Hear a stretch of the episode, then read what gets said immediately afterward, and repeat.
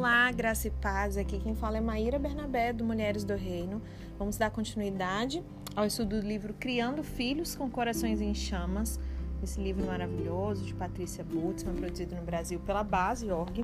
E nós vamos iniciar hoje o capítulo 7, que fala sobre criar uma cultura de adoração. E a gente vai iniciar esse penúltimo capítulo com base em Isaías 44, verso 3 e 4, que diz assim: Porque derramarei água sobre o chão sedento e torrentes sobre a terra seca. Aleluia! Eu derramarei o meu espírito sobre a sua posteridade e a minha bênção sobre os seus descendentes. E eles brotarão como a relva, como salgueiros junto às correntes de água. Na busca por promover a paixão pelo noivo nos seus filhos, nos seus liderados, é imperativo cultivar neles o valor da cultura de adoração e oração, tanto na vida privada quanto na corporativa. A concordância com quem Deus é por meio da adoração e concordância com o que Ele quer fazer em nossas vidas e na terra por meio da intercessão são componentes essenciais na vida de um crente vibrante. E como já mencionado lá no capítulo 1, estabelecer o modelo é crucial para essa multiplicação. E aí ela diz assim: a nossa postura como pessoas de oração e adoração gera o mesmo coração nos filhos. Quando eles nos veem nos dedicando persistentemente a encontrar Deus no lugar secreto, e tem a ver com o nosso estudo anterior, né? Segredos do lugar secreto. Então, quando eles veem né, esse a gente se dedicando persistentemente a encontrar Deus no lugar secreto e no coletivo também, né? Isso alimenta o desejo deles quando os filhos começaram a falar, mesmo que eles tivessem assim é, dominado né, apenas algumas palavras, John e Patrícia, eles pediam que eles orassem com eles. Eles podiam dizer assim: Obrigado, Jesus, ou Eu te amo, Jesus. E repetição de orações tão simples ajuda a dar início a uma vida de oração nos nossos filhos. Eles começarão a perceber que podem falar com Deus, assim como fala né, a gente está ali falando com eles, eles começam a despertar para essa realidade. Na rotina, na hora de dormir, sempre deve haver espaço para a oração. É, Patrícia diz assim que ela não gosta, nunca gostou de daquela oração. Agora me deito para dormir, né? É, existe uma oração muito popular nos Estados Unidos que se faz com as crianças nos momentos, no momento que elas vão dormir e essa oração inicia é, literalmente com essa expressão: agora me deito para dormir. E aí ela fala que não gostava porque isso mencionava a morte em potencial antes da manhã. Só que fazer uma oração responsiva simples de consagração, adoração, intercessão é uma ótima maneira de terminar um dia. Ela diz que quando ela era criança, ela se lembra de sempre orar pelos missionários ao redor do mundo antes de adormecer. E a filha deles, de 11 anos, pede ao pai que ore várias vezes antes de dormir. Ela não gosta apenas de uma oração, mas ela gosta de muitas. Ao redor da mesa, antes das refeições, as orações de agradecimento elas podem ser alternadas entre os membros da família. Aqui em casa a gente faz assim. Nós temos um orador oficial que se deixar ele quer orar todas as vezes, que é o Rafinha. Mas de vez em quando a gente faz esse rodízio, senão só ele ora, né? E aí um dia o papai, um dia a mamãe, outro dia o Renzo, outro dia o Rafa. Então é legal fazer, né, alternar aí entre os membros da família. É, ela disse que eles também gostam de dar as mãos em família quando eles oram antes de uma refeição. Eles fazem isso até mesmo em um restaurante. Isso aqui é muito interessante, tá, gente? Teve uma vez que a gente estava num restaurante e a gente já ia começar a comer, tipo, no automático. Rafael olhou pra nossa cara, tipo assim, vamos orar? Tipo, não faz diferença onde você tá, até mesmo no restaurante. Parece que estamos conectados como uma família e aí nós nos conectamos a um Deus muito real, a quem nós somos gratos por tudo que ele fez ao nos dar provisão diariamente. Amém? A oração ao redor da mesa É uma excelente maneira das crianças aprenderem a orar em voz alta na frente dos outros. Então, ela, quando ela crescer, ela não vai ter aquela, sabe, aquele medo, aquela vergonha de que não ora em público, enfim. Ela diz que no culto doméstico deles, geralmente semanalmente, novamente os seus filhos são convidados a orar, um após o outro. Existe um poder na oração em família que ajuda a desbloquear o destino.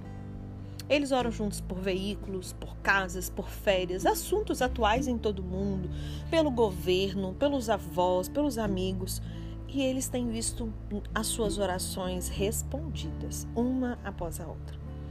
Ela diz assim: Foi Ruth Belgram que disse que as suas orações da manhã eram orientadas de acordo com os eventos relatados no jornal do dia. Crianças que aprendem a orar por conflitos no Oriente Médio ou pela chuva sobre uma área atingida pela seca, elas aprendem a cuidar de coisas fora de si mesmas, do seu pequeno mundinho, sabe? Quando os nossos filhos aprendem a ler de uma forma independente, eles devem receber a sua própria Bíblia num tamanho normal, devem ser instruídos a fazer a sua oração pessoal, a estudar a Bíblia. Mas lembrando, pai e mãe, você precisa ter essa vida também. Não adianta querer exigir das crianças se você não faz. Né? Patrícia diz que quando a sua filha de 11 anos acorda pela manhã, ela lembra de ter um tempo com o Senhor antes de tomar o café da manhã. Ela não precisa lembrar o garoto de 14 anos que já formou esse hábito. É, ela diz que eles os ensinaram a ter, nesse tempo pessoal, uma parte do tempo programada para imergir ou simplesmente estar na presença de Deus. É o que nós estudamos é, sobre contemplação, né? E para promover isso, às vezes, eles acordam as filhas tocando uma canção suave, cristã. Outras vezes a filha caçula se junta ao pai ou a ela no nosso próprio tempo de imersão ali, né? John põe uma música cristã instrumental, tocando ali no seu iPad, ele se deita no chão apenas para ficar ali, sabe, se deleitando na presença de Deus. A Gloriana, às vezes, ela se junta a ele. Ela diz que ela tem um iPod e onde todas as manhãs ela escuta uma música instrumental cheia do Espírito Santo. É como se ela estivesse recebendo um maravilhoso download do fruto do Espírito todos os dias, sabe? Ela vai sentindo amor, alegria, paz, paciência, bondade, fidelidade, amabilidade, domínio próprio. Gloriana às vezes pega um dos fones da Patrícia, coloca ali no ouvido. E além de observar a presença dele, eles ensinam para os seus filhos a incluir tempo de oração tempo de anotações, lembra de ouvindo a voz de Deus que nós estudamos, né? Um tempo de estudo e leitura da Bíblia nesse seu tempo pessoal com Deus. Eles são lembrados de fazer isso, gente. Não é um dia sim, um dia não. Não é durante a semana, isso é diariamente. Enquanto acordam até que o hábito se forme. E aí isso passe a ser automaticamente o que eles fazem todas as manhãs, sem precisar avisar. Ela diz que eles ensinaram seus filhos a orar a Bíblia. A gente já conversou com isso, sobre isso aqui também, né? Pega as passagens bíblicas e as transforma em diálogo aí com o autor da própria Bíblia. Jesus disse aos fariseus lá em João 5, verso 39 e 40: Vocês julgam as escrituras porque julgam ter nelas a vida eterna, e são elas que elas mesmas que testificam de mim. Contudo, vocês não querem vir a mim para ter vida. Ele estava aqui exortando eles, através das Escrituras, a virem ao Deus que as escreveu e não procurar vida nas palavras de uma página, ao invés de né, buscar isso no próprio Deus. E aí, da mesma forma, ele, ela ensinou isso né, para os seus filhos a orar a Bíblia, a tornar a palavra ali pessoal, íntima, é, nessa relação com aquele que deseja se encontrar com eles. Então, que nós possamos fazer a mesma coisa com os nossos filhos. O Mike Buckle, que foi que escreveu o prefácio desse livro, né? Ele é diretor da Casa Internacional de Oração.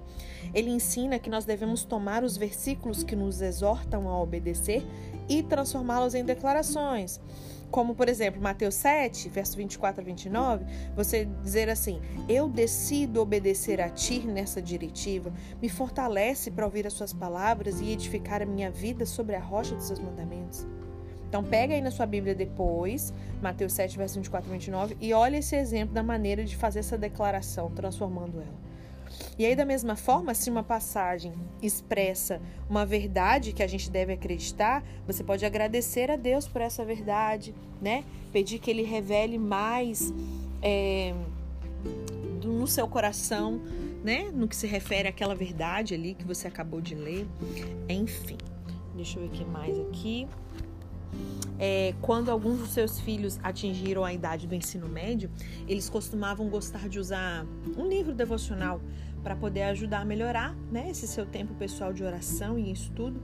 E eles encontraram vários recursos para pré-adolescentes e adolescentes. Então é legal também é, usar essas, essas ferramentas, né? Que facilitam aí. Além disso, quando as filhas deles atingiram 13 anos, eles a enviaram para um acampamento de verão, lá da Casa Internacional de Oração, e eles perceberam que a forte cultura da oração do iHope, né, é, ajudou a, a impulsionar aí a vida de oração dos seus filhos ali no início da adolescência. Então nós devemos impulsionar os nossos filhos também. É, desenvolver uma cultura de oração inclui incentivar os filhos a orar por aquele professor que às vezes parece assim muito rigoroso em sala de aula, excessivamente, obviamente, aquele valentão da escola, aquele amigo que está te evitando. E é claro que nós queremos ouvir o que estão sentindo, e mesmo quando isso inclui reclamações, problemas com os quais eles lidam. Só que recorrer a Deus junto com seu filho nesses momentos, antes de você tentar resolver o problema, né? Se assim a gente pode dizer, isso ensina para eles um padrão de vida que faz da oração uma parte do cotidiano. Então, se a gente também faz isso, né? Então surge um problema. Como que os nossos filhos nos veem reagindo e lidando com esses problemas?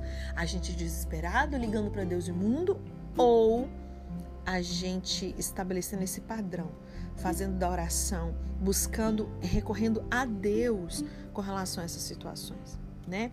Ela diz que hoje os seus filhos oram por uma vaga no shopping ou para encontrar o dia incerto durante as compras. Gente, eu também faço isso, tá? Os meninos morrem de rir. Eu vou para um lugar preciso estacionar. Esse é um lugar que é difícil, então na mesma hora, assim, no caminho, eu já começo a agradecer. Pai, muito obrigado. Eu vou orando, declarando ali, eu chego lá e acho vaga na porta. Sou dessas. Ela diz que em família eles oram um após o outro, do mais velho ao mais novo, no veículo antes de iniciar uma viagem de carro quando é tipo mais de uma hora, né? Eles oram por proteção, por alegria nos seus corações, ou qualquer coisa que o Senhor levar eles a orar, né? Eles têm visto a bênção de Deus nas suas viagens como resultado dessa prática. E a oração ela deve ser um diálogo contínuo com aquele que nunca dorme, que se importa com tudo que pertence a nós e aos nossos filhos. Nossos filhos precisam entender isso. Que o nosso Deus, né, ah, é um Deus muito ocupado e tal. Não, ele se importa também com as nossas coisas, né? No capítulo 3, a gente discutiu sobre declarações proféticas, né? Listas de orações que a gente usa para orar, declarar sobre os nossos filhos, lembram? É, ela diz que é, nós precisamos querer que eles desenvolvam a sua própria lista de oração também, a sua própria lista de declarações. E ela compartilha que certa vez uma filha deles lamentava por não ter muito amigos. A gente até falou isso aqui, né? E aí ela incentivou ela a fazer declarações diárias de que o Senhor estava é, lhe dando novas amizades, né? E aí ela fez isso. Surpreendentemente, uma garota muito adorável se aproximou da sua filha. Ela fez uma nova amiga na igreja. Enfim, você vê, né, que é, declarações pessoais aí mesmo, né? Coisas que é, os pais muitas das vezes nem vão dar tanto valor, mas é algo importante para o filho, então incentiva. Eu já, eu já fiz isso aqui também com o Rafinha. Eu lembro que certa vez o Renzo tinha mais amiguinhos do que ele, até por conta de idade, enfim. E aí um dia ele estava triste, falando que ele não tinha amigos. Eu falei, vamos orar. Ora, pede a Jesus para te apresentar os amigos dele, para ele te dar amigos segundo o coração de Deus e tal.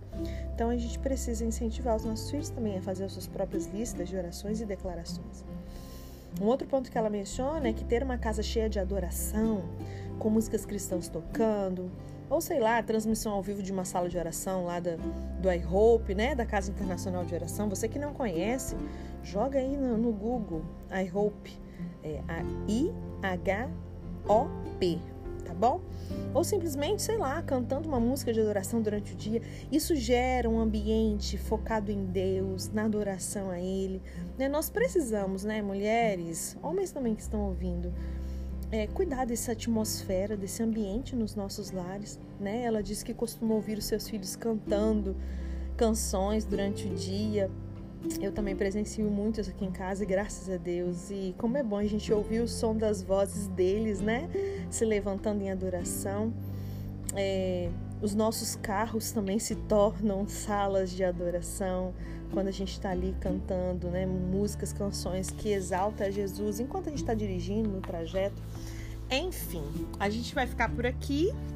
O capítulo é um pouquinho longo, como todos os demais, Amanhã a gente finaliza esse penúltimo capítulo. Vamos finalizar o livro bem no início de janeiro. Em breve eu coloco para vocês qual será o nosso próximo estudo.